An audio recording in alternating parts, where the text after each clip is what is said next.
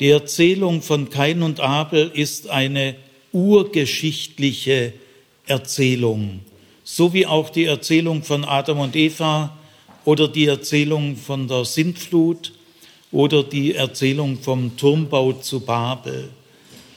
In einer urgeschichtlichen Erzählung geht es um fundamentale Merkmale des Menschseins, die überall vorkommen, in allen Erdteilen, in allen Zeiten und in allen Kulturen.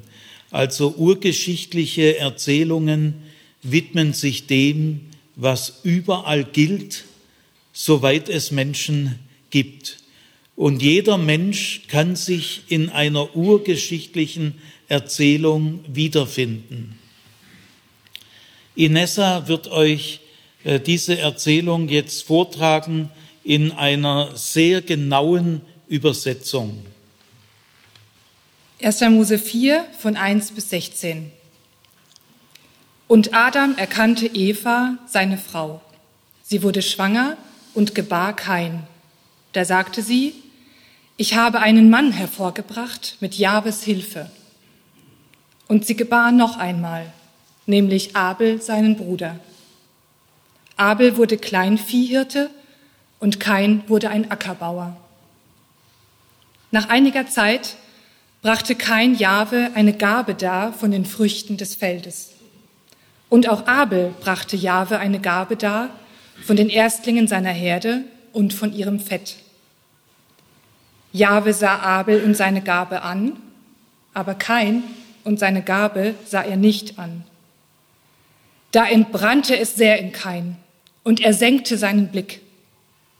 Da sprach Jahwe zu Kain, warum entbrennst du und senkst deinen Blick? Ist es nicht so, wenn du Gutes tust, kannst du frei geradeaus schauen? Aber wenn du Gutes nicht tust, lauert die Sünde vor deiner Tür und sie hat Verlangen nach dir. Du aber kannst über sie herrschen. Da sprach Kain zu Abel, und als sie auf dem Feld waren, erhob sich Kain gegen Abel und schlug ihn tot. Da sprach Jahwe zu Kain, wo ist dein Bruder Abel? Da antwortete Kain, ich weiß es nicht. Bin ich denn der Hüter meines Bruders? Da sprach Jahwe zu Kain, was hast du getan? Horch, das Blut deines Bruders schreit zu mir aus dem Ackerboden, der, dein, der seinen Mund aufgerissen hat, um das Blut deines Bruders aus deiner Hand zu empfangen. Verflucht wird dein Leben sein, verbannt vom Ackerboden. Wenn du ihn bearbeitest, wird er dir ab jetzt keinen Ertrag mehr geben. Ruhelos und flüchtig wirst du sein auf der Erde. Da sprach kein zu Jahwe, meine Schuld ist zu groß ich kann sie nicht tragen. Siehe, du vertreibst mich heute vom Acker und ich muss, vor deinem, muss mich vor deinem Angesicht verbergen. Ruhelos und flüchtig werde ich sein auf der Erde und wer mich findet, wird mich erschlagen. Da sprach Jahwe zu Kain, nein, so wird es nicht sein, sondern wer Kain erschlägt, der soll siebenfach gerecht werden. Und Jahwe machte an Kain ein Zeichen, dass niemand ihn erschlage, der ihn findet. So ging kein weg aus dem Angesicht Jahwes, und er ließ sich nieder im Lande Not, jenseits von Eden, gegen Osten. Vielen Dank, Inessa. Äh, wir wenden uns jetzt äh, dieser Geschichte zu, Satz für Satz. Äh, jede altorientalische Erzählung hat eine Einleitung, die besteht aus einem oder zwei oder drei Sätzen. Äh, deswegen, Inessa, lies mal die Einleitung, die hier die Verse 1 und 2 sind. Und Adam erkannte Eva, seine Frau. Sie wurde schwanger und gebar Kain. Da sagte sie, ich habe einen Mann hervorgebracht mit Jahwes Hilfe. Und sie gebar noch einmal, nämlich Abel, seinen Bruder. Abel wurde Kleinviehhirte und Kain wurde ein Ackerbauer. Super, vielen Dank, Inessa. Ja, das ist also die Einleitung. Äh, bei einer Einleitung geht es normalerweise immer wieder um die gleichen fünf Fragen. Einmal der Ort der Handlung, zweitens die Zeit der Handlung, drittens die Hauptperson oder die Hauptpersonen, viertens das Thema und fünftens die Perspektive, wenn es eine gibt. Man merkt jetzt bei dieser Einleitung, dass hier ein Sonderfall vorliegt. Denn in dieser Einleitung gibt es keine Angabe über den Ort, keine Angabe über die Zeit. Die Hauptpersonen werden hier auch noch nicht richtig erkennbar, das Thema auch noch nicht und eine Perspektive liegt auch nicht vor. Also das ist eine eigenartige Einleitung, äh, die Sonderrolle kommt daher, dass diese Einleitung vor allem eine Überleitung ist von der Erzählung von Adam und Eva, die ja unmittelbar vorher zwei Kapitel lang eine sehr gewichtige Erzählung und jetzt äh, muss irgendwie eine Überleitung von dieser Erzählung auf die nächste geschaffen werden. Also wir haben hier keine normale Einleitung wie sonst in Hunderten von Fällen, äh, sondern vor allem eine Überleitung. Und das ist ein Sonderfall. Jetzt äh, besprechen wir mal kurz alle Angaben in dieser Überleitung von der Erzählung von Adam und Eva auf die Erzählung von Kain und Abel. Es beginnt und Adam erkannte Eva seine Frau. Das ist der erste Satz. Adam ist ein Wort, das im Alten Testament über 600 Mal vorkommt, also in den meisten Fällen außerhalb der Urgeschichten. Das ist sehr wichtig, weil viele assoziieren das Wort Adam immer nur mit Urgeschichten. Nein, 90 Prozent der Belege von dem Wort Ha-Adam äh, sind außerhalb der Urgeschichten. Das Wort Adam ist kein Personenname. Äh, heute äh, kann man sagen, Adam und Eva und es sind Personennamen. Das gibt es aber erst seit dem späten Mittelalter. Zum Beispiel der berühmte Mathematiker 15. oder 16. Jahrhundert Adam Ries, gell? Adam Riese, da äh, entwickelte sich dann das Sprichwort nach Adam Riese und Eva Zwerg. Gell?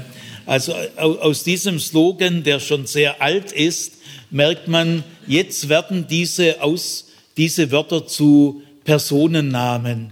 Also ich kenne zum Beispiel einen sehr guten polnischen Pianisten, der heißt Adam Harasiewicz. Gell? Oder äh, Hitler heiratete kurz vor seinem Tod die Eva Braun und so weiter. Also das müssen wir jetzt ganz weglassen. Äh, Adam und Chava, Eva, äh, sind keine Personennamen. Adam ist eine Gattungsbezeichnung und heißt der Mensch. Auch wenn es 500 Menschen sind, heißen die auch Ha-Adam, denn man kann Adam nicht in den Plural setzen. Es ist immer Ha-Adam, ob es einer ist oder tausend. Ha-Adam kann auch heißen die Menschheit. Also Adam ist kein Personenname und meint auch in einer urgeschichtlichen Erzählung keine individuelle besondere, einmalige Gestalt. Äh, das ist mit dem Wort Ha-Adam nicht gemeint. Aber hier tritt er schon auf wie eine handelnde Person. Also Ha-Adam, Adam erkannte seine Frau, gemeint ist, er schlief mit seiner Frau und sie wurde schwanger. Äh, das Wort erkennen ist hier für unser für unseren Geschmack oder für unsere normalen äh, Gewohnheiten ein sehr verblüffendes Wort. Gell? Äh, wir sagen miteinander schlafen. Das ist ein sehr hilfloses Wort. Äh, ich schlafe doch nicht, wenn ich mit einer Frau schlafe. Da bin ich in aller Regel hellwach. Gell? Ja, oder sagen wir mal bumsen, ja, du liebe Zeit. Also es sind ja sehr hilflose Gehversuche, gell? Aber im Hebräischen heißt diese sexuelle Gemeinschaft sich erkennen. Da, daran kann man schon lernen, dass Erkennen und dann auch Erkenntnis im Hebräischen überhaupt nichts Intellektuelles ist. Wenn jemand Philosophie studiert und die Erkenntnistheorie von Immanuel Kant oder sonst wer, der ist sowas auf einem anderen Dampfer, das hat mit dem hebräischen Hintergrund überhaupt nichts mehr zu tun. Also erkennen ist im Hebräischen kein intellektueller Vorgang, sondern erkennen meint ein Berühren, und zwar ein immer wieder Berühren, so dass ich mit jemand anders vertraut werde. Dann erkenne ich ihn. In diesem Vertrautwerden findet eine Erkenntnis statt, die nur möglich ist in der Begegnung von Menschen. Also das Wort erkennen ist eine Erfahrung und eine, ein Lernprozess aus der Begegnung von Menschen. Also sehr wichtiges Wort. Es heißt ja schon äh, zwei Kapitel vorher, im Garten Eden steht ein Baum der Erkenntnis des Guten und Schlechten. Also äh, Adam erkannte Eva, jetzt kommen wir kurz zu dem Namen Eva, ist auch kein Personenname, sondern Chava, so heißt es im Hebräischen. Luther hat leider äh, manche Namen ganz stark abgeändert. Gell? Also die Dame heißt eigentlich Chava. Ja, aber es ist auch kein Personenname einer einzelnen, besonderen, unwiederholbaren Person. Solche Personen gibt es in der Urgeschichte gar nicht, sondern es ist auch ein Typus, so wie Adam und Kain und Abel, alle diese Gestalten sind typisiert. Ja, äh, Eva, ich sage jetzt mal Eva, gell, kommt äh, im, im Alten Testament nur zweimal vor, nur an zwei Stellen nämlich in 1. Mose 3, also im Kapitel vorher, Vers 20, da heißt es, und Adam nannte seine Frau Chava, Eva. Kann man so übersetzen, die Lebendige, so könnte man es übersetzen. Und jetzt hier heißt es, Adam erkannte Eva. Und das ist das letzte Mal, dass das Wort Eva vorkommt. Es kommt nie wieder in der jüdischen Bibel, in unserem Alten Testament vor. Also das Wort Adam kommt weit über 600 Mal vor, das Wort Eva nur zweimal. Hier das zweite Mal und danach kommt es nie wieder vor. In der griechischen Übersetzung des Alten Testaments übersetzt man äh, Chava mit Zoe, das Leben. Gibt es ja auch den Namen Zoe. Äh, das kommt daher, dass die Septuaginta den Namen Eva mit Zoe Leben übersetzt. Gut, äh, dass äh, wir im Patriarchat leben, merkt man schon bei diesem ersten Satz. Adam erkannte seine Frau.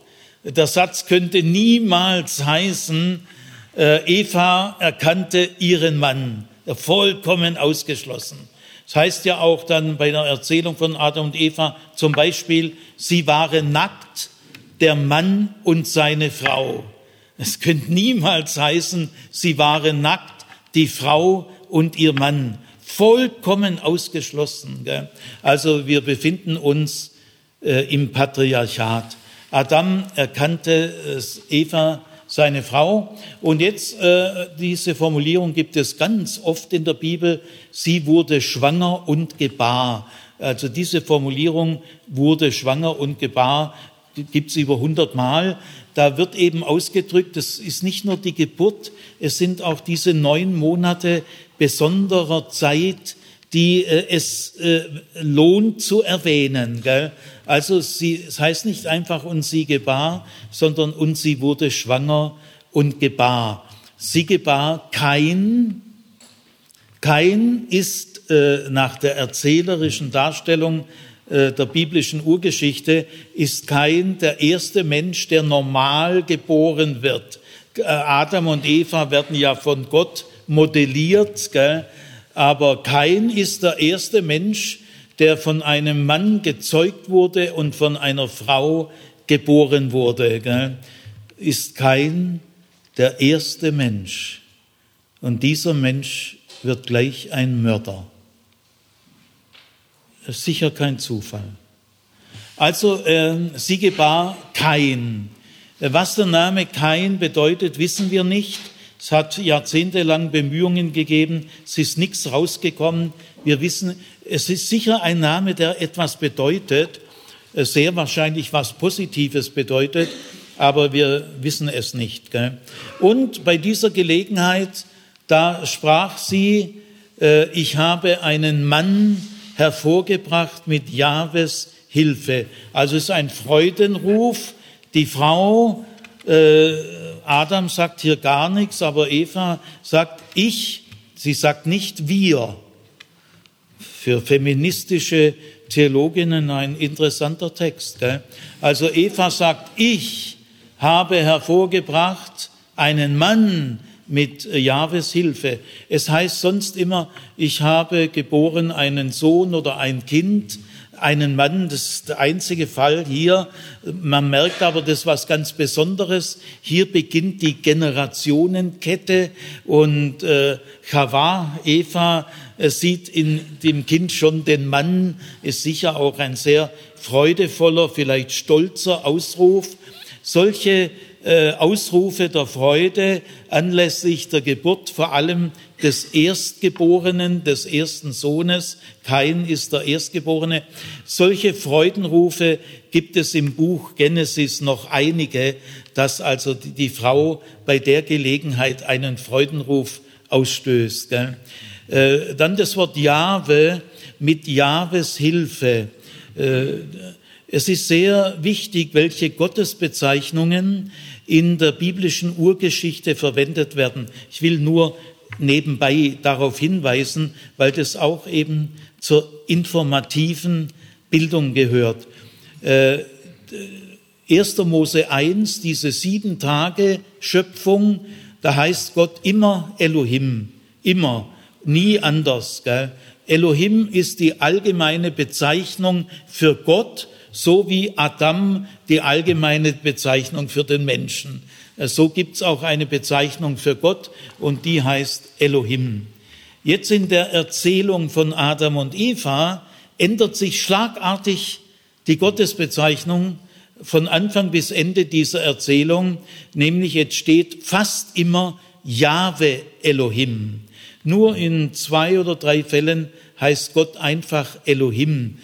Das sind auch bestimmte äh, Ausnahmen, die man begründen kann. Aber also der weitgehend äh, verwandte Name für Gott heißt jetzt Jahwe Elohim. Diese Doppelbezeichnung gibt es in der Bibel nie wieder. Sie kommt nur vor in der Erzählung von Adam und Eva.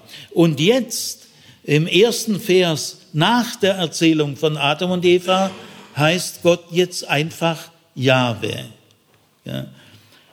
Äh, kommt also jetzt zum ersten Mal in der biblischen Urgeschichte äh, der Gottesname Jahwe ist nicht einfach nur eine allgemeine Bezeichnung, sondern der Name, den nach biblischer Darstellung Gott selber gegeben hat, sich selber, er hat sich so selber vorgestellt aus dem brennenden Dornbusch bei der Berufung des Mose.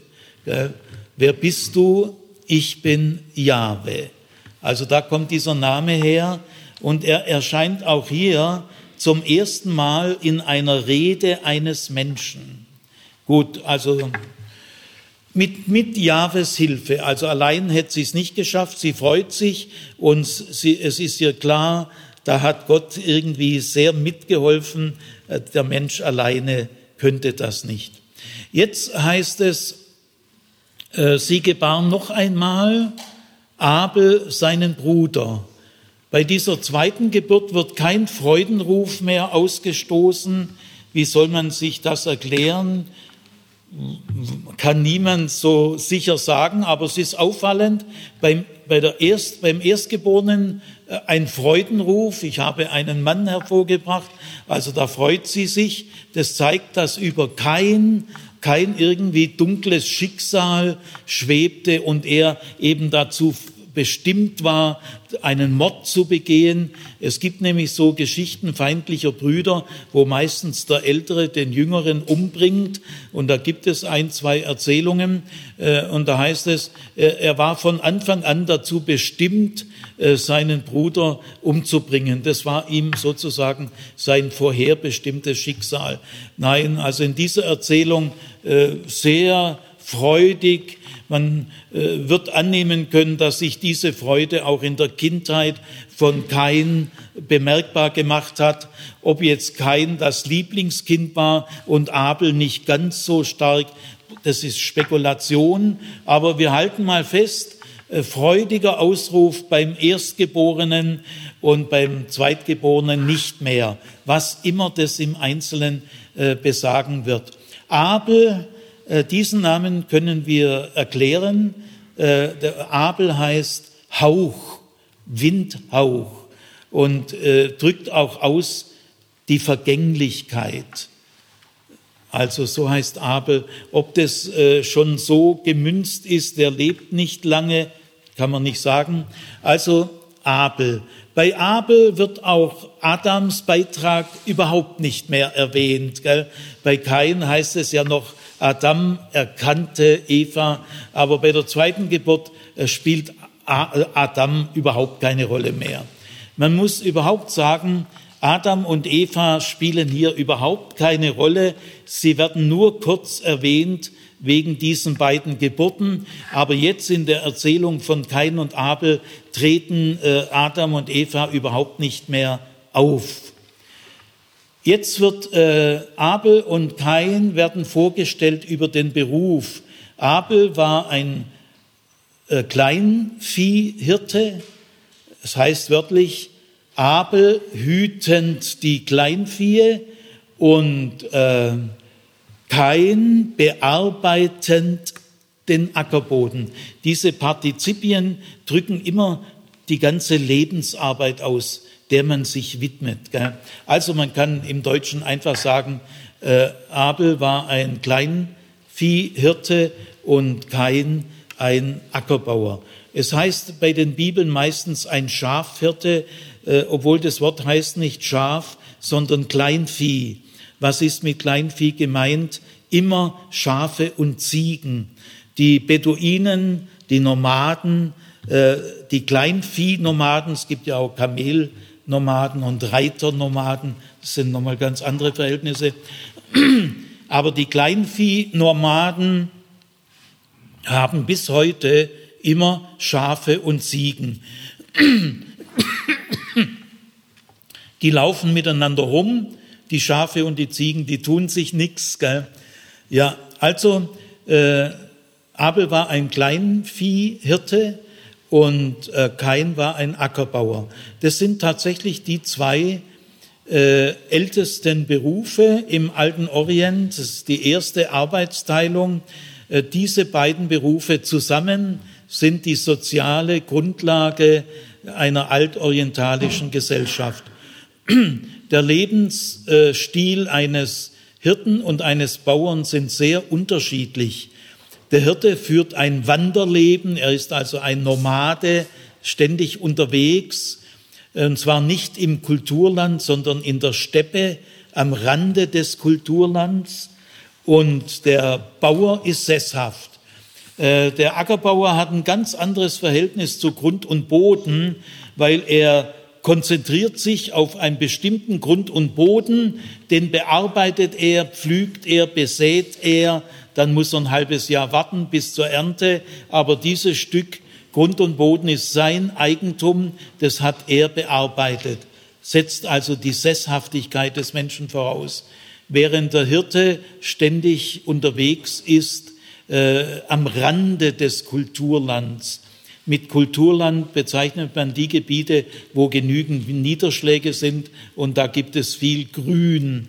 Äh, ja, äh, und es gab immer wieder auch Reibereien zwischen Bauern und Hirten, äh, aber sie ergänzen sich auch gut. Gell? Also man kann sagen, die beiden haben schon sehr unterschiedliche Berufe, aber daraus ergibt sich nicht der spätere Konflikt. Dass diese Erzählung keine geschichtliche Erzählung ist, das merkt man an vielen Dingen so nebenbei. Und gerade weil man es so nebenbei bemerkt, an vielen Dingen, ist diese Aussage wasserdicht. diese Erzählung ist keine geschichtliche Erzählung, ist eine urgeschichtliche Erzählung. Wenn es also eine geschichtliche Erzählung wäre, dann müssten wir jetzt mal feststellen, äh, wie haben denn Adam und Eva gelebt?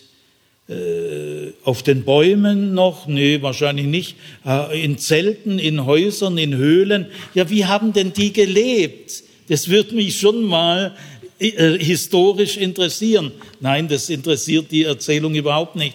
Dann, was haben sie so gemacht? Wochenplan, Monatsplan, gell? Hatten sie Werkzeuge eigentlich? Wie viele und welche? Äh, in welcher Sprache haben die sich eigentlich unterhalten? Gell? Ich meine, das wären historisch äh, gute, in, aber es gibt in dieser Geschichte keine historischen Informationen, überhaupt keine. Gell? Die Erzählung ist ja auch nicht historisch. Und das merkt man jetzt auch bei den Schafen und Ziegen. Ja, historisch gesehen, woher hat eigentlich Abel auf einmal gezähmte Schafe und Ziegen? Die hat er einfach so bei der Hand. Ja, aber die Zähmung von Schafen und Ziegen dauerte viele, viele Jahrhunderte, äh, sogar äh, Jahrtausende. Also auch Schafe und Ziegen kommen ja nicht gezähmt zur Welt, sondern die muss man zähmen. Ja, äh, solche historischen Dinge, das interessiert die Geschichte gar nicht. Abel hat zack, bumm, eine Herde gezähmter Schafe und Ziegen. Also nicht, dass ihr denkt, dass ihr in dieser Erzählung Informationen über den Beginn der Menschheit sammeln könnt. Nein, nein, das sind keine geschichtlichen Erzählungen. Soweit mal die Exposition. Jetzt beginnt die eigentliche Handlung. Äh, der erste Handlungssatz. Die bisherigen Sätze sind sehr summarisch, großer Zeitraffer. Äh, viele Einzelheiten kommen nicht vor. Äh, wie viele Jahre war kein älter als Abel? Kein ist der Erstgeborene. Ja, wie viele Jahre interessiert den Text nicht. Äh, wie haben Adam und Eva gelebt? Interessiert den Text nicht. Wie haben eigentlich Kain und Abel in den ganzen Jahren ihrer Kindheit und Teenagerzeit, wie sind die miteinander umgegangen? Nicht eine einzige Angabe äh, über das Verhältnis von Kain und Abel interessiert den Text alles nicht. Ja. Also keine geschichtliche Erzählung. Aber jetzt geht's los äh, und jetzt kommt auch schon eine Zeitangabe nach geraumer Zeit oder nach einiger Zeit so beginnt jetzt die eigentliche Erzählung mit dem ersten Handlungssatz. Nach geraumer Zeit oder nach einiger Zeit brachte kein Jahwe eine Gabe dar von den Früchten seines Feldes. Und auch Abel brachte Jahwe eine Gabe dar von den Erstlingen seiner Herde und von ihren Fett oder Fettstücken.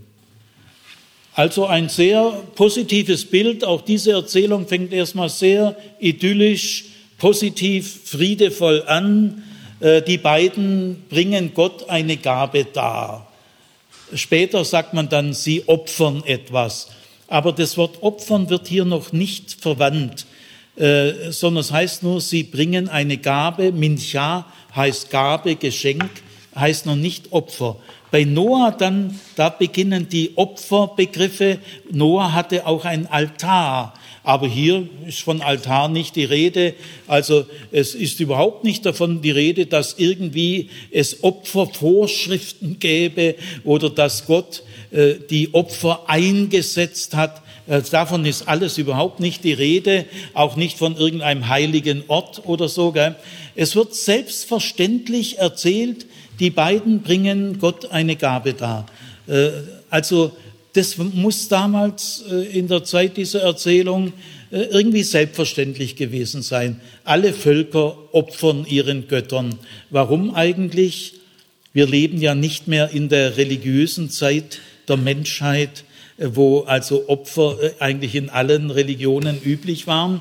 Ja, weil früher die Menschen ein Bewusstsein davon hatten, dass es nicht nur allein mein Fleiß ist und meine Klugheit, äh, dass ich dann so durchs Leben komme und mein Dasein sichern kann, sondern dass die Ernte heranreift. Das kann ich ja gar nicht machen. Das ist die Fruchtbarkeit der Erde oder dass es Schafe und Ziegen überhaupt gibt und so. Ja, also ich verdanke äh, mein Leben schon auch dem Segen äh, einer höheren Macht. Und dieser höheren Macht äh, bringt man eine Gabe dar, einmal aus Dankbarkeit, aber dann auch ist da eine Bitte drin, mich weiterhin zu segnen. So ungefähr. Also die beiden bringen Gott eine Gabe dar. Jetzt, was ist es genau für eine Gabe? Übrigens, da bringen, das steht bei beiden genau das gleiche Wort. Kein brachte eine Gabe Mincha dar, Abel brachte eine Gabe Mincha dar. Äh, Darbringen meint immer ein Geschenk an eine höher gestellte Person. Also da steckt schon auch Achtung dahinter in beiden Fällen. Also sind genau die gleichen Wörter. Und es heißt auch in der Erzählweise, Kain brachte eine Gabe dar und auch Abel. Und diese Formulierung und auch ist eine starke Formulierung, der macht's genauso. Gell? Sonst könnte man ja sagen, kein brachte eine Gabe dar, aber Abel brachte eine viel bessere Gabe dar. Da müsste man dann aber sagen. Aber es heißt und auch Abel. Jetzt fällt schon auf, dass die Gabe bei Abel ein bisschen ausführlicher erzählt wird. Äh, Kain brachte eine Gabe dar von den Feldfrüchten seiner Herde. Abel brachte äh, eine Gabe dar von den Erstlingen der Herde und ihren Fett oder Fettstücken. Das ist ein Pluralbegriff. Man kann nicht genau sagen, was damit gemeint ist. Aber wenn man das jetzt mal diesen relativ kleinen Unterschied, wie gesagt, Darbringen ist das gleiche Wort, Gabe ist das gleiche Wort und auch die Formulierungen und auch lassen sehr zur Vorsicht mahnen, äh, äh, tut diesen kleinen Unterschied jetzt nicht himmelhoch hieven. Gell? Man könnte aber durchaus mit einem gewissen Recht sagen, bei Abel ist es so, der wählt aus. Er, er wählt die Erstlinge, später gelten die als das Beste, was es gibt. Und Fett, das sind die, die wertvollsten Stücke. Fett ist etwas sehr Positives im Orient. Gell? Also man könnte jetzt, wenn man das jetzt mal stark betonen will, könnte man sagen, äh, die Gabe von Abel wird irgendwie ein bisschen, ein bisschen markanter geschildert. Da stecken zwei Auswahlmechanismen drin. Die Erstlinge und dann auch noch ihre Fettstücke. Naja, gut. Äh, andere sagen, aber äh, bei einem Bauern steckt viel mehr körperliche Arbeit da drin in den Feldfrüchten als ein Hirte, der die Schafe ja eben nur hütet. Also äh, man kommt da sehr schnell irgendwie in komisches Gelände. Ich würde also vorschlagen, wir registrieren dass hier kleinere Unterschiede sind. Sie werden aber in der Erzählung jetzt anschließend überhaupt nicht irgendwie betont. Und es gab ja auch noch gar keine Opfervorschriften. Es steht auf jeden Fall nichts davon da, äh, dass das Opfer von Kain irgendwie nicht so gut war oder dass Kain irgendwie eine nicht so gute Gesinnung oder weiß der Kuckuck was. Äh, nichts dergleichen äh, steht da. Darbringen und Gabe und auch verweisen sehr darauf, dass, das, dass die beiden halt aus ihrer beruflichen Lebensarbeit Gott eine Gabe dargebracht haben. Jetzt aber kommt äh, der entscheidende Konflikt. Jahwe sah die Gabe Abels an, aber die Gabe Keins sah er nicht an. Das Wort ansehen hier im Hebräischen ist ein sehr seltenes Wort. Es gibt das normale Wort sehen, hören, riechen und so. Gell? Es ist aber ein ganz seltenes Wort. Es kommt nur zwölfmal im Alten Testament vor und meint ein sehr genaues, sehr intensives Ansehen. Also Gott sah die Gabe Abels an, aber jetzt erst Kain wird jetzt nachgestellt, weil jeder denkt, ja, von Kain auch, ist ja auch der Erstgeborene, gell? Pum, kommt die, jetzt kommt der unerwartete Schlag, aber die Gabe Kains sah er nicht an. Ja, wir müssen jetzt mal feststellen, in dieser Erzählung gibt es überhaupt keinen direkteren Hinweis, warum, warum das so ist. Es wird nicht erklärt und zwar sicher bewusst nicht. Diese Erzählung ist hundertfach äh, überlegt und überarbeitet. Das ist eine Klassikererzählung. Da ist, jedes Wort 200 Mal überlegt. Also es, äh, den Erzähler interessiert es in keiner Weise, äh, warum Gott äh, die Gabe von Abel angesehen hat und die von Kain nicht. Es wird nicht erklärt. In der späteren Geschichte im frühen Judentum äh, haben das die Menschen in der späteren Zeit irgendwie nicht mehr ausgehalten. Äh, das musste jetzt irgendwie erklärt werden. Also im frühen Judentum, so zweites, erstes Jahrhundert vor Christus und dann das Jahrhundert Christi, das erste Jahrhundert danach, so ungefähr in dieser Zeit spricht man vom frühen Judentum. Und da äh, entsteht sowieso die überall sichtbare Tendenz, äh, zwischen den Menschen zwei Gruppen zu unterscheiden, und zwar mit der Zeit immer härter. Die Gerechten und die Gläubigen auf der einen Seite und die Frevler und die Gottlosen auf der anderen Seite. Also in Hunderten von Schriften und Aussagen merkt man, dass diese Tendenz im frühen Judentum mit Händen zu greifen ist. Äh, es werden so Licht und Dunkel sozusagen äh, sehr stark unterschieden. Und in dieser Zeit geht es jetzt auch los, dass man das jetzt irgendwie versucht zu erklären.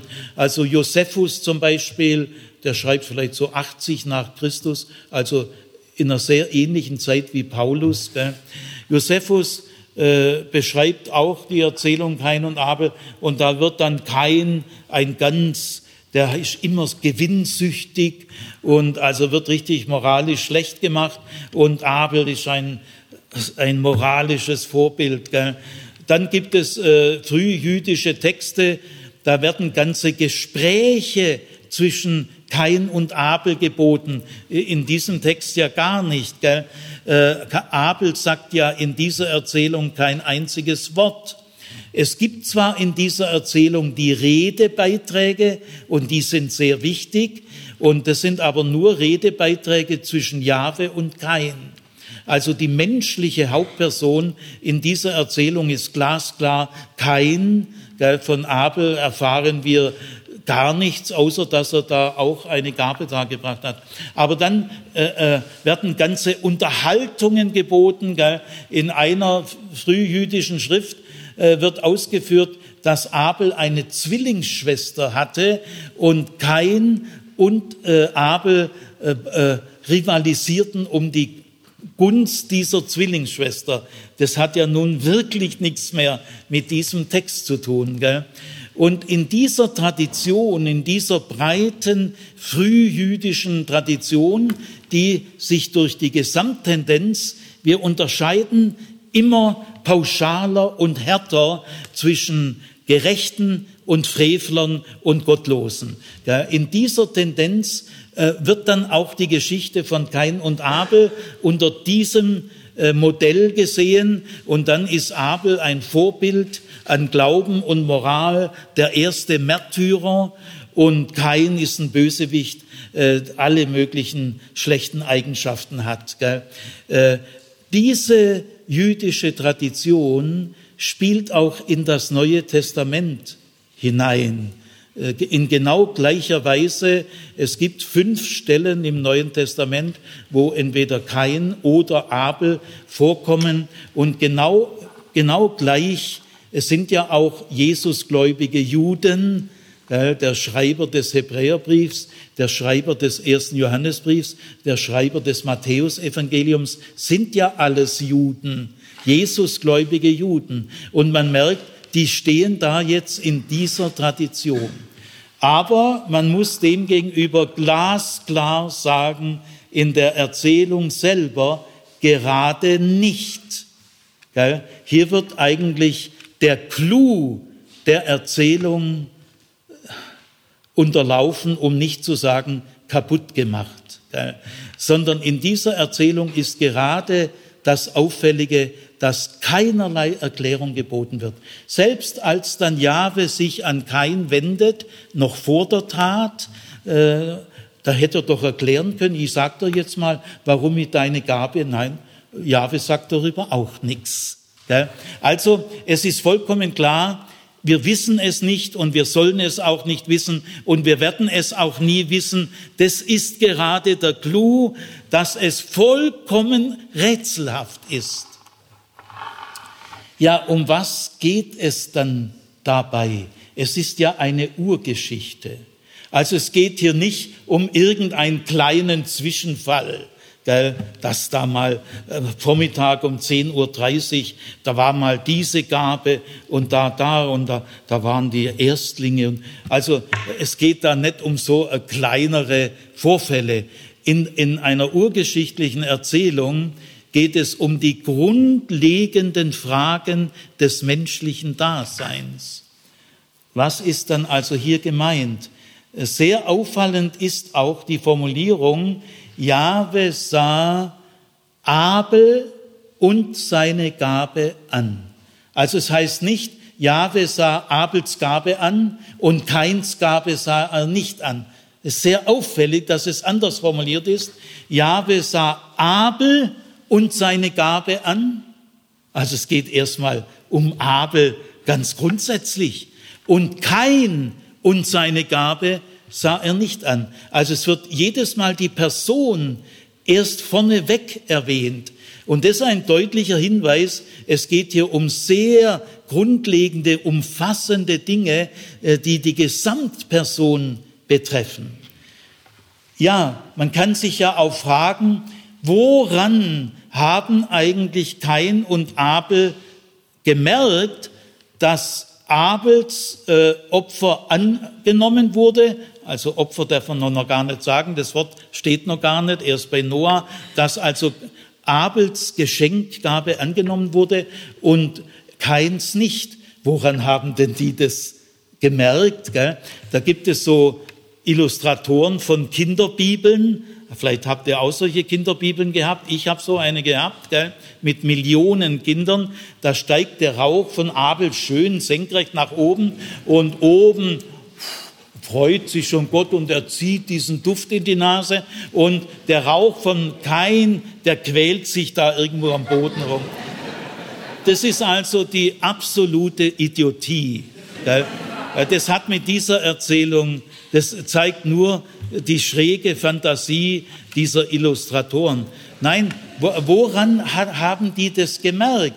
Ja, es geht hier um eine grundlegende Frage des Menschseins, nämlich es gibt Menschen, denen gelingt mehr oder weniger alles. Und zwar mit leichter Hand.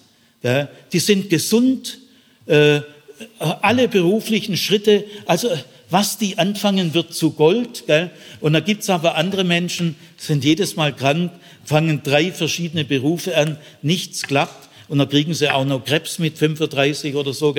Also es gibt nun wirklich ein fundamentales Phänomen in der Menschheit und das ist wirklich fundamental, dass es Glückspilze und Pechvögel gibt. Und wir wissen nicht warum. Wir wissen es nicht. Wir haben keine Erklärung. Und man muss schon Gott dafür verantwortlich machen, gell, wenn, wenn es in der Bibel heißt, es fällt nicht mal ein Spatz vom Dach ohne Gottes Willen und die Haare auf eurem Haupt sind gezählt. Ja, dann muss man aber Gott schon fragen dürfen, warum den einen das so reinläuft, gell? War vor kurzem auf der 70er Feier, vielfacher Millionär, sehr netter Mann, 100 Freunde und jetzt sagt er auch noch, Leute, ich war noch nie einen Tag im Krankenhaus. Gell? Also wirklich ein Sonnyboy von vorn bis hinten. Aber ich kann euch sagen, ich kenne ich kenne Kinder und Teenager, die sind schon, als sie 18 waren, so waren die schon zweieinhalb Jahre in fast allen Krankenhäusern, die es gibt. Können doch die nichts dafür. Es gibt ja äh, Kinder, die schon mit Erbkrankheiten auf die Welt kommen. Muskelschwund. Vererbt durch die Eltern, da kannst du nicht älter wie 20, 25 Jahre werden. Andere kommen völlig gesund zur Welt. Die einen kommen arm zur Welt, die anderen reich. Ich will mal äh, vier Beispiele kurz streifen äh, in meinem Erfahrungsbereich, wo ich diesem Phänomen begegnet bin. Äh, ich kenne irgendwo eine Familie, zwei Töchter, also nicht zwei Söhne, sondern zwei Töchter. Die ältere war eher etwas klein, vielleicht so 1,60 oder so, hat da schon ein bisschen drunter gelitten und sie musste auch schon als Kind und Teenager sehr aufpassen, dass sie nicht mollig wird. Also hat, hat, sie musste hart mit sich umgehen, um ihre Figur so den landläufigen äh, Vorstellungen entsprechend zu halten. Äh, ein bisschen später kam die zweite Tochter zur Welt. Ich sage euch, sowas von bildhübsch, gärtenschlank, auch ein bisschen größer wie die ältere. Und die war überall aller Leute Darling. Die, die hatte ein Charme, die, die, die musste nur ein paar Sätze, wo die auch war, die Herzen flogen ihr zu. Und man musste manchmal sehen, wie die Ältere da verstohlen zu der Jüngeren rüberblickte. Sie wollte ja nicht zickig werden, sie wollte ja ihre Schwester, aber es, es, sie hat schwer drunter gelitten. Und die Mutter hat mir vor einiger Zeit gesagt, jetzt sind die beiden schon Mitte 40, sie sind selber beruflich erfolgreich, sie haben erfolgreiche Männer geheiratet, haben alle mehrere Kinder. Es hat sich irgendwie, es hat sich gelegt, gell? haben sie Glück gehabt. Es ist, ist nochmal gut gegangen. Aber die Mutter sagt, ich weiß, dass die ältere fürchterlich darunter gelitten hat. Ich äh, habe ein anderes Beispiel so in meinem Lebensbereich. Es gibt einen Mann, der sehr erfolgreich ist, akademisch, sympathisch, guter Ruf, tausend Freunde, äh, schöne Wohnung, gutes Gehalt und ein anderer Kumpel, die sich viele Jahre kennen, kommt der andere Kumpel und sagt, äh, Hugo, der heißt nicht Hugo, Hugo, kannst du mir mal 3000 Euro leihen? Ich kann die Miete nicht mehr bezahlen. Auch verheiratet, äh, Ehe schwierig, äh, alles irgendwie schwierig. Im dritten Versuch beruflich zu landen und auch wieder nicht gelandet. Also geht dieser wohlhabende Mann zur Bank mit ihm, hebt 3000 Euro ab und gibt ihm die 3000 Euro und sagt, gut, äh, kannst du haben, aber ich schenk's dir nicht, gell? es geht dir ja mit der Zeit vielleicht auch wieder besser und dann kannst du mir's zurückgeben. Nach ungefähr vier Jahren äh, treffen die sich mal wieder eher zufällig und dann sagt der eine, du, du schuldest mir noch äh, 3000 Euro. Gell? Dann wird der andere ganz ausfällig und sagt, die kriegst du von mir nicht zurück, die brauchst doch du gar nicht. Die spürst doch du gar nicht. Das ist doch bei dir Portokasse. Aber ich, ich brauche das Geld. Mir geht's schlecht. Und das ist ein bisschen meine ausgleichende Gerechtigkeit äh, für diese Ungerechtigkeit unserer beiden Schicksale. Also ich gebe dir das Geld nicht und jetzt hau ab, ich will die nicht mehr sehen. Na, ist der andere eben, hat dann auch nichts mehr gemacht. Gell?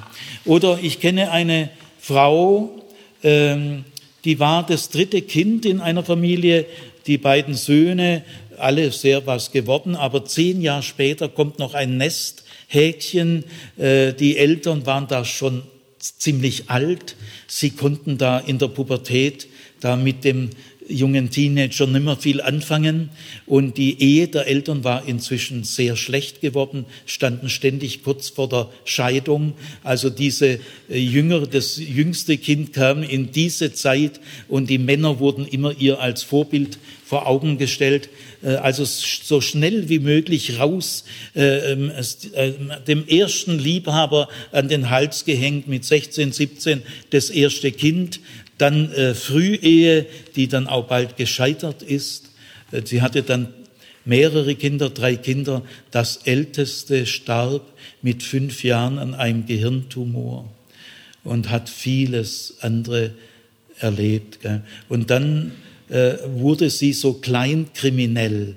Also sie hat zum Beispiel in einem christlichen Feriendorf irgendwie mal Unterschriften gefälscht und da hat sie 500 oder 800 äh, D-Mark oder Euro dadurch ergaunert. Und da habe ich zu dieser jüngeren Frau ganz äh, nett, herzlich gesagt, sie hat ja mir auch gestanden, gell, und habe ihr gesagt, warum machst du das? Du schießt dich doch da selber irgendwie ab. Und dann sagt sie mir, ich werde es nie vergessen können, weißt Sigi, ich fühle mich immer wieder wie ein stinkender Misthaufen. Ich bin in dieser Welt, ich komme vor wie ein Misthaufen, der stinkt. Also sie hatte solche Minderwertigkeitskomplexe und viele andere Probleme. Gell? Ja, und da gibt's andere, die sind immer nett, herzlich, gelingt alles. Gell? Ist ja nicht schwer, charmant zu sein, wenn die Sachen gelingen. Gell? Ich war mal in Nepal, in Kathmandu, und äh, da hat ein äh, junger Mann, der ein kleines Hotel aufgemacht hat in Kathmandu, da habe ich mit meiner Tochter bei dem gewohnt. Gell? Und der sagt dann zu mir, Herr Zimmer, ich kann doppelt so fleißig sein wie Sie und ich kann dreimal so intelligent sein wie Sie.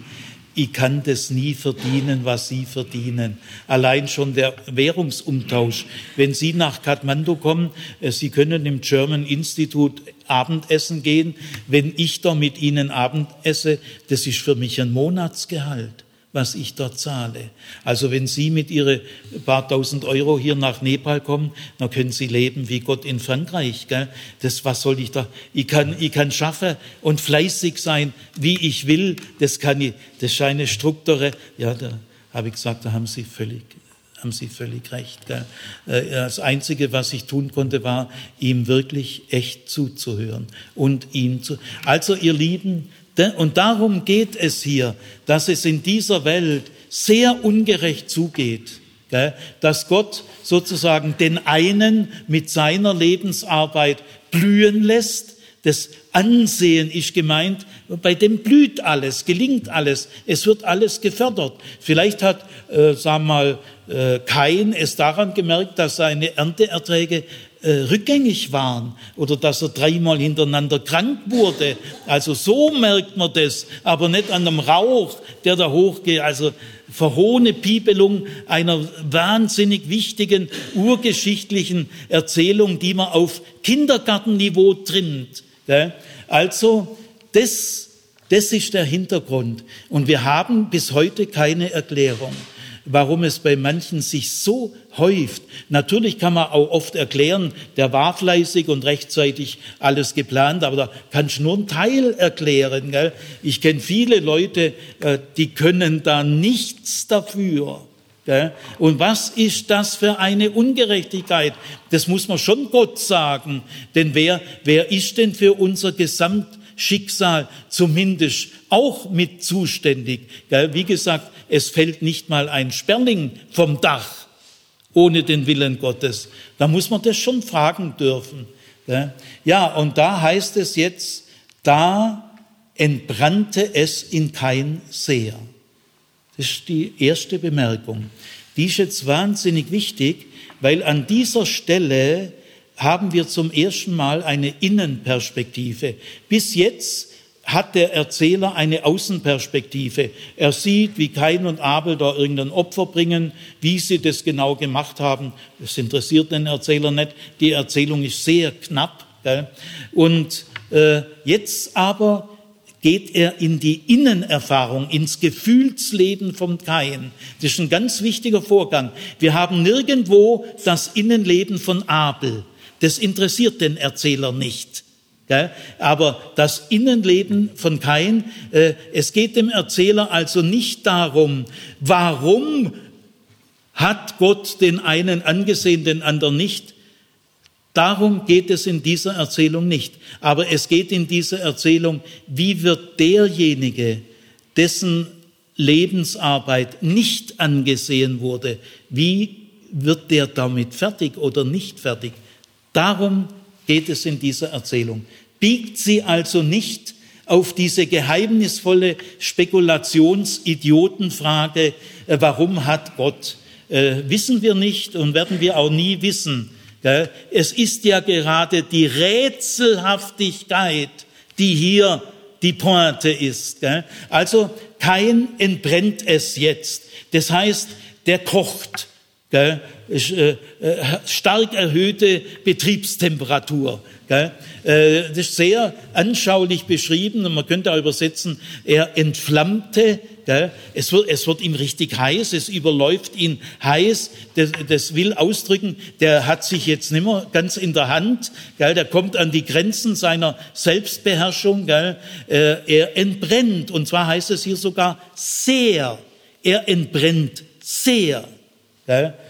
Also äh, gemeint ist, er ist stinkesauer er ist verbittert, er ist empört. Gell?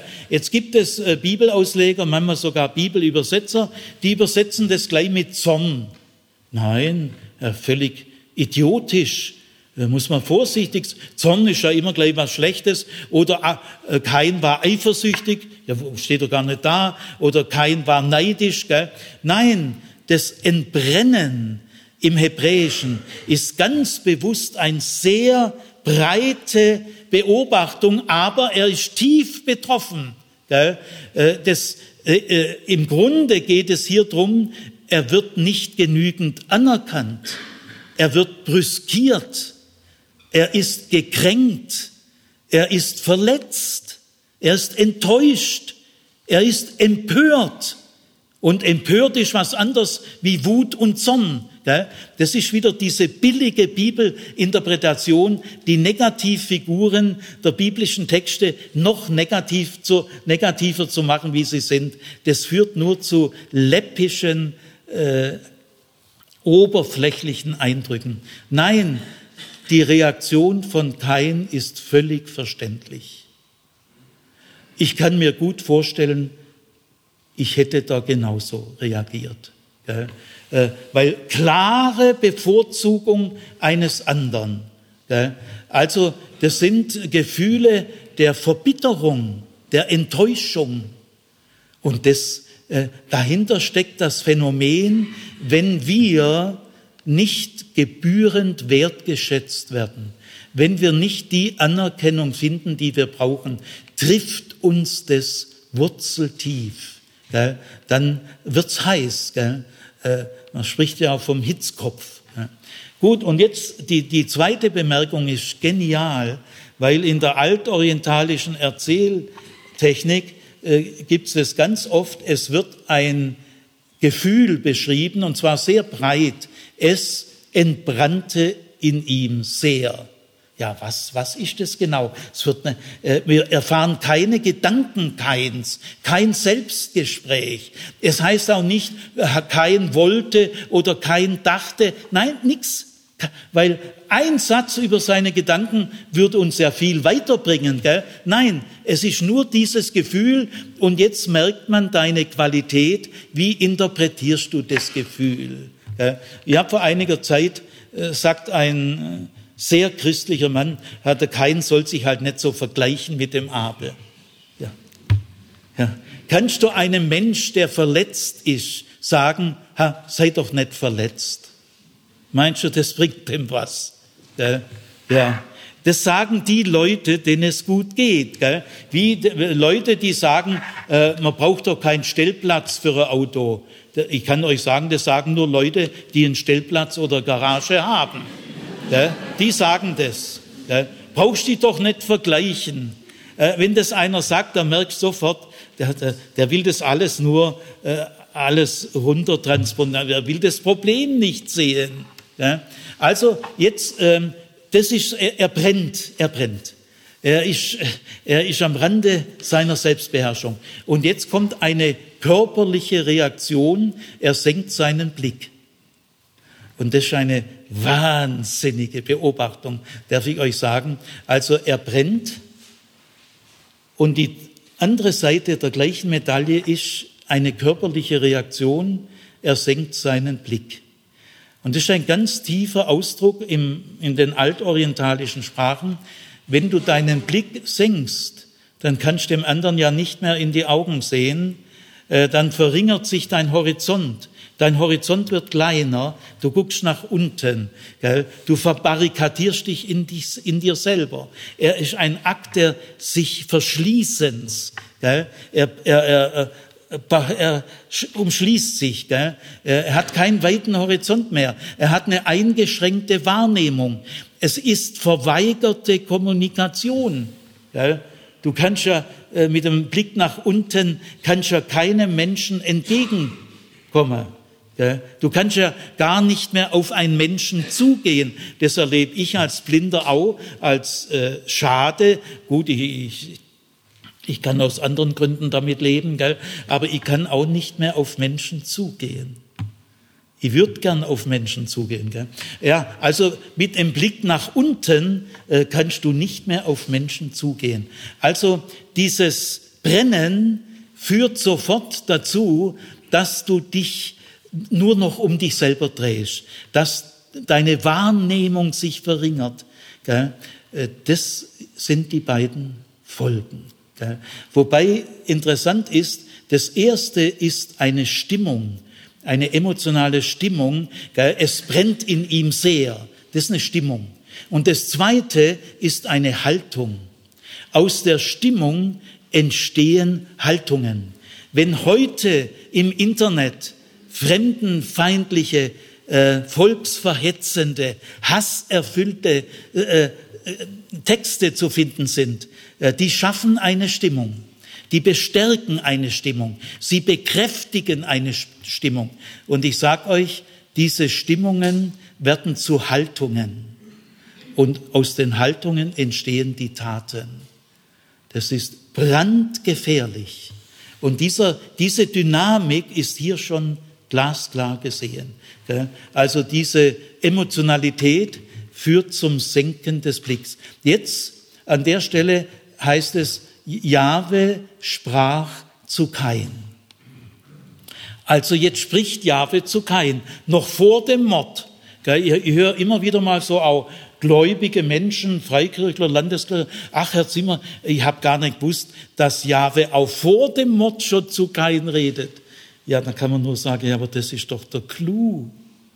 Wie schlampig man mit solchen Geschichten. Also äh, äh, Jahwe versucht jetzt, äh, äh, ist wie ein Coach, gell? der grätscht sich jetzt da rein. Gell? Und du merkst, wie genau Jahwe äh, kein wahrgenommen hat. Er fragt nämlich jetzt, warum brennst du? Nur das Wort sehr lässt er weg. Er will schon ein bisschen den Ball flach halten. Gell? Äh, kein entbranntes sehr. Gell? Jahwe fragt, warum entbrennst du? Aber diese Wiederholung zeigt ja, um das geht es. Nicht um die Frage, warum Gott, lasst mal die Frage weg. Da kommt ihr überhaupt nicht weiter. Gell? Man merkt hier an diesen Erzählsignalen, es heißt einmal, äh, Kain entbrannte und es senkte sich sein Blick. Und jetzt Jahwe in seiner wörtlichen Rede wiederholt es genau. Warum entbrennst du und warum senkst du deinen Blick? Damit ist vollkommen klar,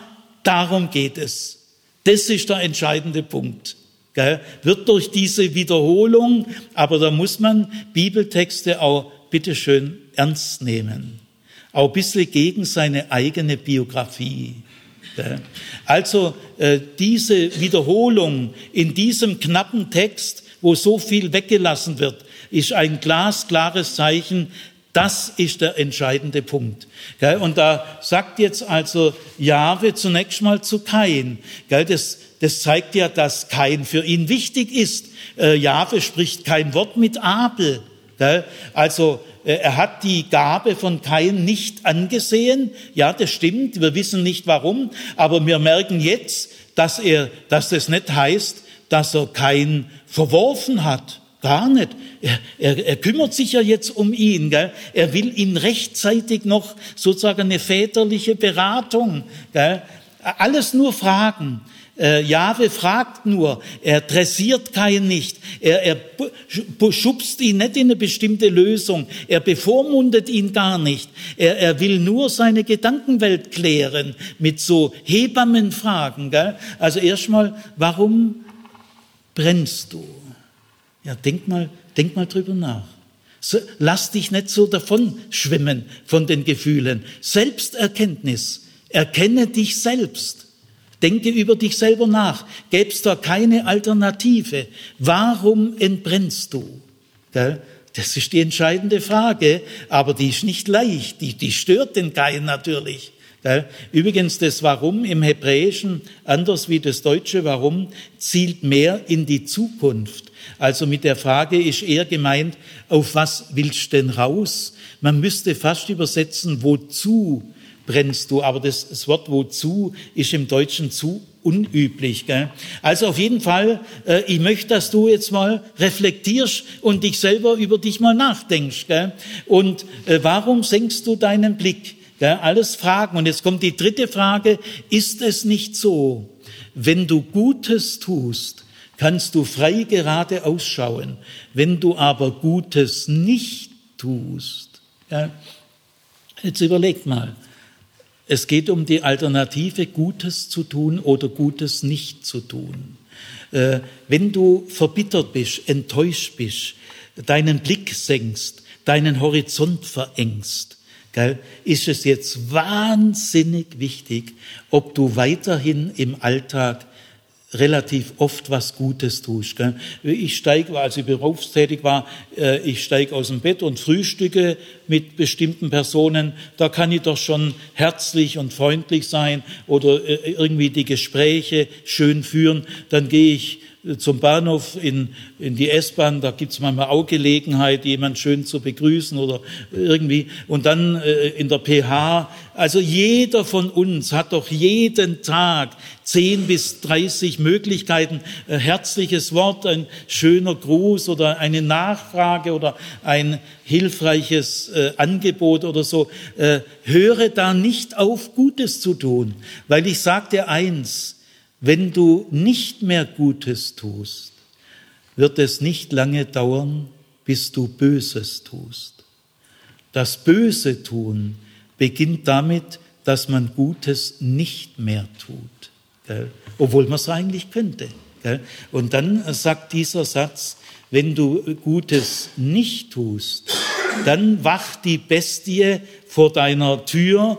Die Sünde, die wird hier als lauernde Bestie, das ist so ein Bild, wie wenn ein Löwe oder Leopard sich hinter einem Gebüsch duckt, ganz lautlos, ist richtig erlauert und dann macht er den Satz. Gell? Also die Sünde, diese Bestie, die duckt sich schon. Äh, wenn die also merkt, ja, der hört auf, Gutes zu tun, gell, dann kommt meine Zeit. Ja. Und sie wird dich beherrschen. Und jetzt sagt Gott aber am Schluss, du aber kannst sie beherrschen. Du kannst sie beherrschen. Das ist eine Ermutigung. Ich traue es dir zu. Und du sollst es auch. Lass dich von diesen Gedanken nicht fortschwemmen. Du musst schon deine, bei deinen Gedanken aufpassen, die dir kommen. Die musst schon unter Kontrolle nehmen. Gell? Äh, also, äh, wenn du aber Gutes tust, dann musst du ja immer deinen Blick immer wieder mal heben. Das ist wahnsinnig äh, intelligent. Das, das ist eine produktive, aktive Bearbeitung. Tu einfach weiterhin Gutes, dann musst du immer wieder mal deinen Kopf nach oben und allmählich kannst du das so auffangen. Es ist sehr interessant, dass bei diesen drei Hebammenfragen Gott selber gar keine Rolle spielt. Also Gott sagt zum Beispiel nicht, wenn du Gutes tust, dann sammelst du bei mir Pluspunkte. Das wäre ein primitiver Moralismus. Oder wenn du Gutes tust, dann kommst du dafür in den Himmel. Nein, gar nicht. Äh, Gott sagt auch nicht, ich will, dass du mir gehorchst. Hör mal, das ist mein Wille und ich will, dass du gehorchst. Auch nicht. Er regiert in den Kain gar nicht rein. Er nimmt ihm die Entscheidung, das ist von einer Moderne, Modernität. Er bevormundet kein, kein bisschen. Und dieses Gute tun ist gar nicht moralistisch gemeint, damit du dann bei mir Pluspunkte hast, sondern nein, um deiner selbst willen. Weil dann kannst du wieder, also ich sage euch, diese Rede von Jahwe, die hat Qualität.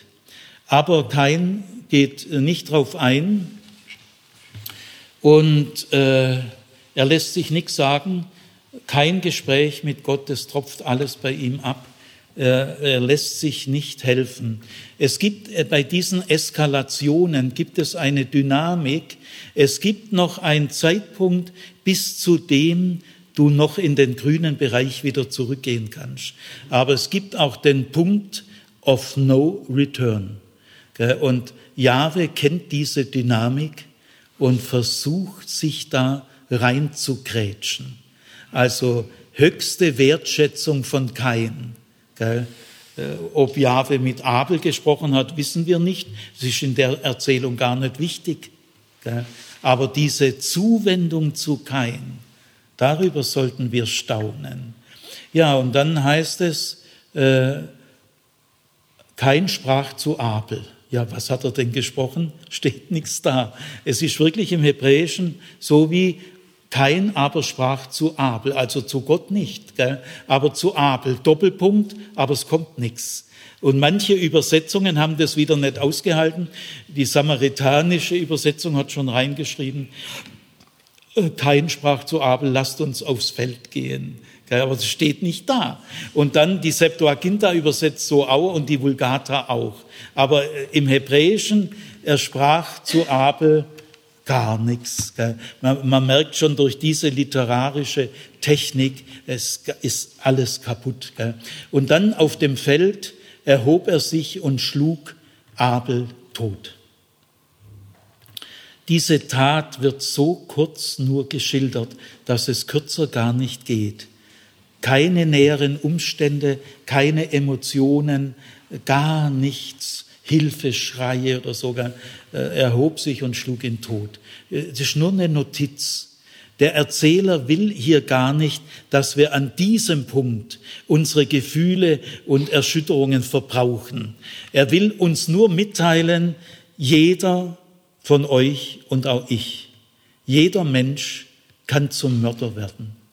Es gibt Umstände, wenn du bis heute keinen Mord begangen hast, sei froh, aber weißt, jeder fängt ja mal an.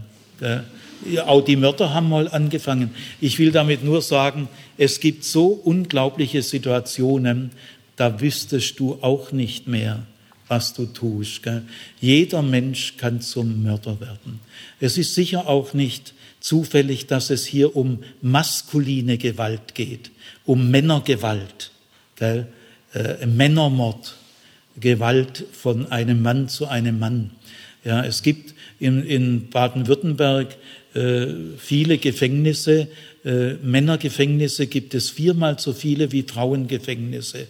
Also es sind, das gilt für die, für die ganze Bundesrepublik und sicher drüber raus, in den Gefängnissen sind viermal so viele Männer wie Frauen. Aber in der Psychiatrie sind genau umgekehrt viermal so viele Frauen wie Männer in der Psychiatrie. Denn Männer tendieren dazu, ihre Aggression nach außen zu tragen, dann landen sie im Gefängnis. Frauen tendieren dazu, ihre Aggression nach innen zu tragen und dann landen sie in der Psychiatrie. Also hier der erste Mensch, der von einer Frau geboren würde, wird zum Mörder. Jetzt zum Schluss, Jahwe ist sofort wieder da, als allererster. Also kaum ist der Mord geschehen, gell, man weiß gar nicht, was hat Jahwe, was hat Kain jetzt eigentlich gemacht, nachdem er hat ihn natürlich verscharrt, das merkt man indirekt. Gell? Er muss ja die Leiche nicht begraben, sondern verscharren muss er schnell gehen. Gell? Also, aber das wird alles wieder übersprungen. Es wird nur gezeigt, Gott ist sofort wieder da. Also er, er, bemüht, er kämpft. Gott kämpft um Kain. Und jetzt sagt er, wo ist denn dein Bruder Abel? Also äh, Gott sagt schon gar nicht, Abel, wo bist du? Nein, nein, er sagt gleich zu Kain, wo ist denn dein Bruder Abel? Und dann sagt er, ich weiß es nicht, ist schon glatt gelogen. Wer einen Mord begeht, muss immer auch lügen. Mord und Lüge sind zwei Seiten einer Medaille. Deswegen heißt es in Johannes 8, der Teufel ist ein Mörder und Lügner von Anfang an. Mord und Lüge sind aneinander festgebunden. Gell? Also ich weiß es nicht. Jetzt könnt ihr ja aufhören. Äh, die zweite Sache hätte er ja gar nicht sagen müssen. Soll ich meines Bruders Hüter sein? Er, dieser, dieser erste Satz, äh, er muss den zweiten noch nachschieben. Gell? Und der ist richtig patzig. Gell? Man merkt, kein ist schon nicht mehr ganz im Lot. Gell? Und jetzt aber wird äh, Gott äh, ganz unnachgiebig. Er sagt, was hast du getan? Um diese Frage geht es. Auch in jeder Gerichtsverhandlung, auch im Weltgericht. Also, was hast du getan? Horch die Stimme deines Bruders oder das Blut deines Bruders ruft zu mir aus dem Ackerboden, der seinen Mund aufgerissen hat, um das Blut deines Bruders aus deinen Händen zu empfangen. So äh, reagiert Jahwe. Er sagt erst, was hast du getan? Und jetzt wartet er gar nicht mehr erst ab, ob kein antwortet. Er wartet nicht mehr ab. Er, er setzt gleich weiter. Äh, horch, äh, das Blut deines Bruders schreit zu mir. Dieser Satz ist sehr wild, emotional, kreischt, könnte man fast übersetzen, krächzt, schreit, brüllt. Gell? Jetzt wird Jahwe mal auch emotional, weil das lässt ihn nicht kalt. Der ist nicht apathisch. Gell? Das Blut deine, du, man merkt, dass Jahwe sich völlig mit dem Opfer solidarisiert. Ganz intensive Leid. Das Blut deines Bruders schreit zu mir zu mir. Er schreit nicht ins Leere. Ich höre es. Äh, alle, alle Morde, äh, Jahwe kennt alle Ermordeten. Und das Blut der Ermordeten schreit zu ihm und er hört es. Keine Tarnung. Es gibt keinen perfekten Mord. Äh, Gott durchschaut das alles sofort. Und dann kommt jetzt der Vers 11. Jetzt kommt der Fluch. Verflucht wird dein Leben sein. Und du bist verbannt vom Ackerboden weg. Und der Ackerboden wird ihr, dir den Ertrag nicht mehr geben. Jetzt kommt ein Fluch. Und jetzt ist sehr wichtig, dieser Fluch ist keine Strafe, die Gott sich ausgedacht hat, sondern das ist der Fluch dieser Tat. Äh, kein selber zieht sich diesen Fluch zu. Was der Mensch sät, das wird er ernten. Verflucht wirst du sein. Und äh, der Ackerboden äh, äh, wird dir das nicht mehr geben. Du wirst verbannt sein vom Ackerboden weg. Und das ist auch so. Ich kenne einen Mörder, mit dem ich äh, jahrelang befreundet war, mit Kuno. Kuno hat als 22-Jähriger im Auto seine Freundin erdrosselt, weil seine Freundin im Auto gesagt hat, dass sie jetzt einen anderen hat und der ist besser, auch im Bett. Und dann hat Kuno zugegriffen. Und dann hat er mir gesagt, Siki, ich habe schon zwei Minuten später aus lauter Verzweiflung laut geschrien. Ich bin selber zur Polizei, habe alles gleich gesagt. Er bekam zwölf Jahre, früher hat man gesagt Zuchthaus, und ist nach acht Jahren wegen guter Führung entlassen worden.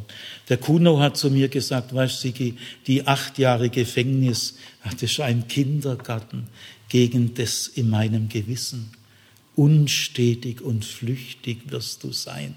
Das ist ja keine Strafe, die sich ein beleidigter Gott ausdenkt. Nein, das ist die Wirkung, die diese Tat hat. Also jetzt wird deutlich, was kein alles verspielt hat. Der Boden, jetzt war er sesshafter Bauer, der Boden wird deinen Ertrag nicht mehr geben, du wirst vom Boden wegverbannt. Kuno konnte in dem kleinen Ort, er war Ofensetzer in einem, er ist heute schon gestorben, er war Ofensetzer in einem kleineren Dorf im Schwäbischen. Ja, Kuno konnte dort nimmer bleiben, als sich rumgesprochen hat, dass er einen Mord begangen hat. Ein Mörder muss gehen er ist wegverbannt. Das ist keine Strafe, das ist die Wirkung der Tat. Es ist überhaupt äußerst aufschlussreich, dass in diesem Vers äh, 11 es gar nicht um Kain geht, über seinen schlechten Charakter oder um die Person Kains. Es geht immer um die Tat. Äh, die ganzen Worte Gottes betreffen die Tat und ihre Wirkung.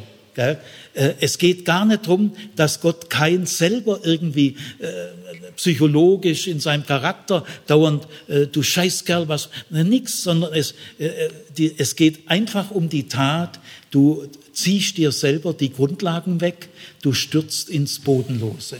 Und jetzt kommt ein Satz, endlich, es heißt am Beginn von Vers 13, da sprach kein zu Jahwe. Jetzt. Jetzt ist er so weit, dass er wirklich ehrlich zu Jahwe spricht. Vorher war er ja nur pampig. Gell? Aber jetzt stürzt alles ein. Kein sagt, meine Schuld ist zu groß, ich kann sie nicht tragen. Äh, du hast mich wegverbannt von der Erde und vor deinem Angesicht äh, muss ich mich verbergen. Ja, die Gottesbeziehung eines Mörders ist tief gestört. Du kannst nach einem Mord nicht abends, so wie früher, ein gute Nachtgebet zu Gott schicken. Das geht nicht mehr. Also kein setzt jetzt zu einem, zu einer Klage an. Er sagt, ich bin wegverbannt, ich bin heimatlos, ich muss unstet und flüchtig sein. Und wer mich findet, der wird mich erschlagen. Äh, Kain kriegt jetzt auch Todesangst und zwar sehr berechtigt. Nämlich, wir müssen eine Gesellschaft uns vorstellen, in der es keine Singles gibt. Gibt es nicht. Wenn also zum Beispiel ein Fremder Flüchtling ist, Wirtschaftsflüchtling und flieht in ein anderes Gebiet. Ah, das, da bringt er immer seine Sippe und seine Familie mit, der Jakob mit seinen Familien. Gell. Wirtschaftsflüchtlinge kommen zu 20, 30, 40, 100. Gell. Aber der Gott ist ja kein ein einzelner Mann. Es gibt keinen Wirtschaftsflüchtling, wo ein einzelner Mann ins Ausland geht. Es gibt, das sind die Gerim, die Wirtschaftsflüchtlinge. Dann gibt's die Nokrim, das sind die Händler. Die gehen in andere Länder, aber das sieht man ja gleich, die wollen kaufen, verkaufen, die machen Handelsverträge, die haben Waren dabei. Und dann gibt es die Zarim, das sind fremde Besatzungssoldaten, die kommen mit militärischer Absicht. Das sind die Fremden, gell? die Wirtschaftsflüchtlinge, die Händler und die äh, Soldaten. Äh, aber wenn ein einzelner Mann kommt, dann sage ich dir, da denkt jeder gleich, ja, warum der wohl kommt. Gell? Das, der wird was verbrochen haben und haut jetzt ab es ist ein Verfluchter und Verfluchte sind vogelfrei. Die kannst du auch berauben. Sie verdienen ja sowieso sozusagen die Todesstrafe, aber haben sich halt abgesetzt. Also der steht wirklich in großer Gefahr. wenn er jetzt in die Fremde geht, weil er hat keine Sippe, keine Großfamilie, die ihn schützen kann. Ein einzelner Mann in der Fremde, es geht eigentlich nicht. Jetzt äh, bin kurz vorm Ende. Überlegt euch mal, also äh, kein sagt, meine Schuld ist zu groß, als dass ich sie tragen könnte. Du hast mich wegverbannt vom Ackerboden und unstetig und ruhelos muss ich sein auf Erden. Und wer mich findet, der wird mich töten. Überleg mal, wie hättest du jetzt reagiert? Setz dich an der Stelle mal an die Stelle Jahwes. Ich habe das schon öfters gemacht. Also erstmal gar nicht lesen, wie Jahwe reagiert. Gell? Die Schuld ist zu groß, ich kann sie nicht tragen. Du hast mich wegverbannt. Ich muss mich vor deinem Angesicht schützen. Und äh, wer mich findet, kann mich töten. Da könnte man schon sagen, Weißbirschle, es fällt da aber spät ein. Gell? Jetzt kommst du angekrochen. Gell? Aber weißt, das ist zu spät. Äh, Abel ist tot kannst noch froh sein, dass du noch lebst. Gell? Also man könnte hier sehr hämisch und suffisant reagieren. Gell? Es dauert ja auch wirklich ganz schön lang, bis seine Verweigerungs- und Verdrängungsstrategie zusammengebrochen ist. Aber jetzt ist sie zusammengebrochen. Er hat keine Perspektive mehr. Große Angst zeichnet sich ab. Und da antwortet jetzt Jahwe unglaublich. Nein, so wird es nicht sein, sondern wer kein tötet, der soll siebenmal gerecht sein. Und Jahwe machte kein ein Zeichen. Wir wissen nicht, was das für ein Zeichen war. Er machte ihm ein Zeichen, dass niemand ihn töten dürfe. Also Gott jetzt bei diesem Mann, äh, wo wirklich alles über ihn zusammenbricht, der seine Schuld einsieht, aber nicht weiß, wie er mit ihr umgehen kann, der keine Perspektiven mehr hat, gell? da grätscht jetzt sich Gott nochmal rein und sagt, nein, nein, so wird es nicht sein. Ich pass auf dich auf. Äh, auch Mörder sind kein Freiwild. Auch Mörder sind Gottes geliebte Geschöpfe und sie verlieren ihre Würde vor Gott nicht. Also kein jetzt vermittel ich dir mal eine ganz neue Perspektive, die du nicht entwickeln kannst. Gell? Äh, Kain wäre selber niemals auf diese Idee gekommen. Er hat auch nicht mal drum gebeten. Gell? Ist ganz die Initiative von Jahwe. Und so machte er ihm ein Zeichen und siebenmal rächen will sagen, das ist die Zahl der Vollkommenheit, der, der Vollständigkeit. Ich werde kein so schützen, dass er aus diesem Schlamassel nochmal rauskommt. Denn auch ein Mörder kann doch vielleicht noch im restlichen Leben zu einem sinnvollen, auch für die Gesellschaft wertvollen Leben herankommen. Äh, die Gesellschaft verarmt ja auch, wenn man die Mörder nur immer wegschließt.